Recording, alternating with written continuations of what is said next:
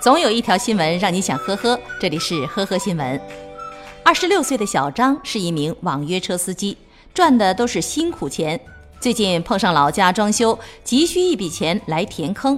前不久，小张看到路边的小广告，打算去提升信用卡额度，然后借钱来慢慢还。于是，小张联系上了一位高手，对方自称是金融体系的内部人士，可以帮他提额。谁料一来二去，转过去六千多块钱，对方就开始以各种理由拖延。无奈之下，小张只得报了警。经查，这位所谓的高手徐某今年才二十岁，经常在各平台上发广告，称可以帮助别人提额，然后守株待兔。小张就是其中一个上当的。被抓以后，徐某甚至还称：“我都不好意思再骗他了。”在湖北武汉，全女士在毛某家里做了八年的保姆。二零一四年，毛某称想以高返利的形式借钱，只要全女士把家中闲钱借给他，便可以赚到高额利息。全女士第一次借了五万元，一年后获得九千元的利息。见有利可图，全女士找了老家的亲戚朋友众筹，再转手借给雇主。两年间，共向毛某的银行账户里转账三百多万元。但是到去年年底，全女士要求归还欠款的时候，毛某承诺还钱后，人却消失了。目前，全女士正在收集相关的证据，打算通过法律途径要回欠款。租客程先生是一名信鸽爱好者，共养了四十只鸽子，其中不乏一些名贵的品种。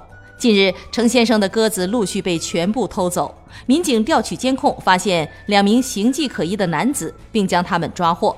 原来，嫌疑人龙某和房东有矛盾，以为天台鸽棚的鸽子是房东养的，就串通梁某深夜偷鸽子，偷来之后还当下火锅的肉菜。